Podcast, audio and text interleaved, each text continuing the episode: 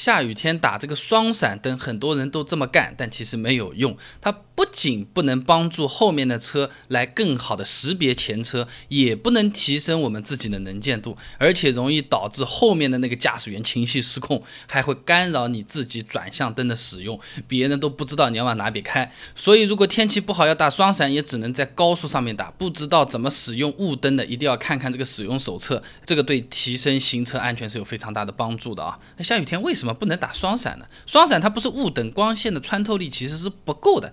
那光线穿透力越强，你车子的能见度就越高，也不容易发生事故。长沙理工大学有个研究的，车子的那个能见度大于一百米的时候，事故率会随着能见度的增加而显著降低。当能见度大于六百米的时候呢，这个事故率就不能随这个能见度变化而变化了啊，因为特别远了，而且呢，这个事故率已经是非常低了。简单说就是，别人越远能看到你的车子，就越不容易撞到你。那开着雾灯和双闪，的确都可以让别人更容易看到你的车子，啊，但是它们的效果是不一样的啊。这主要和灯的亮度、反光结构、颜色、色温这些有关系。长安大学做过一个调查啊，这个各种雨雾天气下面呢，呃，这个实际道路啊，记录了八百次左右的数据啊，呃，相当于是把不同型号的车子、不同的雨雾程度都考虑进去了，算了个平均值出来。雾灯一开，大约是在一百七十一点六米就能看到这个汽车了，那里有台车啊，一百七十一点六米以外。如果是双闪灯的话呢，是一百五十八点一米。如果什么灯都不开。是一百二十四点八米，所以想要别人看到你，选最远的那个雾灯就够了啊。那而且呢，这个持续双闪容易导致这个驾驶员情绪失控。哎，这个有可能有些朋友不了解啊，会让人心情烦躁的。我不是说心理学啊，闪光从生理上就会导致人的情绪烦躁的。麻省理工大学总算比较权威了吧？他的那个研究说呢，固定频率的闪烁会导致大脑里面的整叶视觉皮层产生强烈的电生理反应，专业名词呢叫做稳态视觉诱发电位。简单的说，就看着烦，心烦，而且是有科学依据的。你打个比方啊，你家里这个荧光灯坏了，滋滋滋滋滋在那边一闪一闪，你会很想马上去把它关掉。这个不管在谁家，不管那个灯长什么样子，滋滋滋滋滋滋，蓝颜色的光也好，白颜色的光也好，就是想把它关掉，就是这个道理。那大雨大雾，能见度小于一百米的时候，你打个双闪，别的驾驶员可能还能理解体谅。要是雨雾不是很大，你还非要个双闪放在那边，后面的人有可能就像看到家里那只电灯泡坏掉了，滋滋滋滋滋滋滋滋滋，很不爽的，就容易产生像路怒症一样的这种东西了。再一个，双闪一开啊。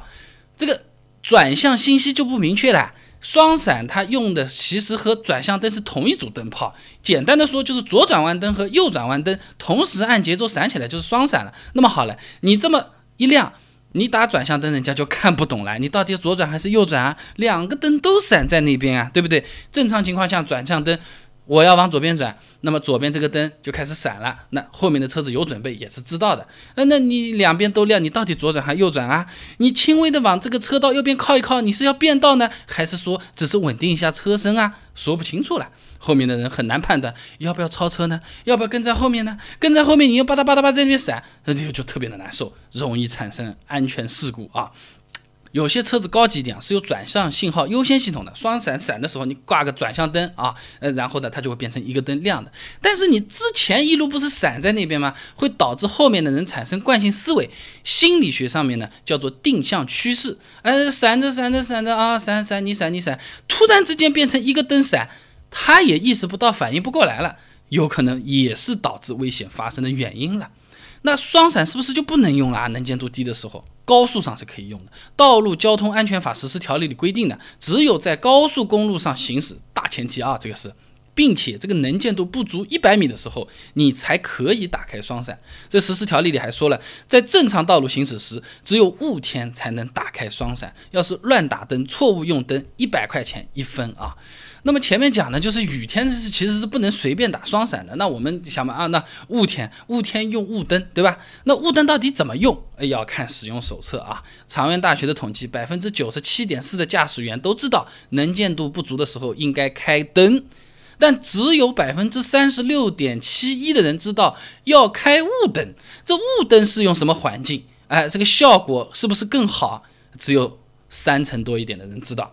交警也有数据，遇到恶劣气候的时候，真正会打开雾灯的人只有百分之九点八，一成都不到啊。继续统计数据啊，开启雾灯和不开，平均能见度相差四十六点八米。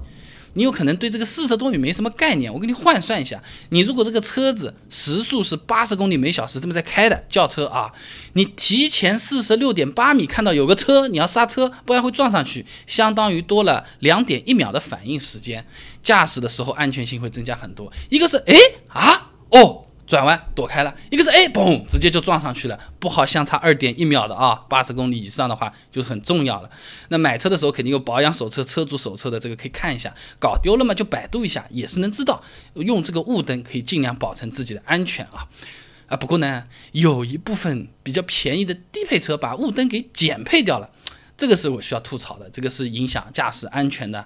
这个车商们要去减配这个东西，当然是为了省钱嘛。哎，那。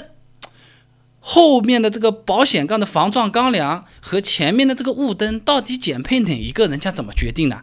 按成本钱来算的嘛。车商减配东西的顺序是怎么排的？一个雾灯减掉，它到底一年可以省下多少钱？